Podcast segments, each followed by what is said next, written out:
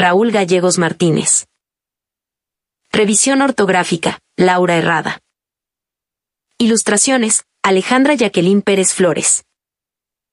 Derechos reservados 3 Grapas Guadalajara, Jalisco, México 2015. Una máquina confitera. Mediodía, el calor del viento era incesante. Las horquillas de los árboles se doblaban en algunos lunares que se reflejaban en el piso. El agua de una fuente bañaba la cálida estructura de dos aves. Un niño traía un peso dentro de las comisuras de sus manos, corrió por todo el parque hasta encontrar una máquina confitera, giró la palanca metálica, y escuchaba cómo se llenaba el depósito de cacahuates listos para darles de comer a las ardillas. Y en su asombro iba perdiendo su inocencia. Un señor que paseaba por ahí le preguntó, ¿Por qué te maravillas con esta máquina? ¿Qué es lo que te hace estar tan pensativo? El niño respondió, Ustedes los adultos no entienden nada, creen saberlo todo. Esto es magia, es espectacular.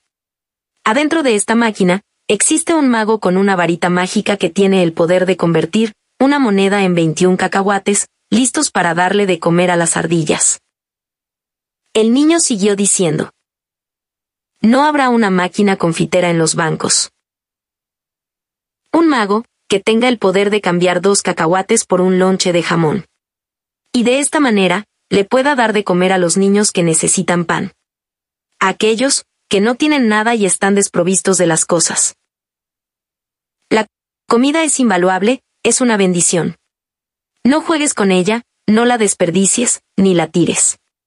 Y si tienes la oportunidad de compartirla, hazlo.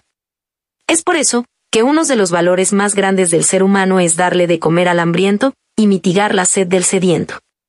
Cuento, Raúl Gerardo Gallegos Martínez, poeta y escritor mexicano.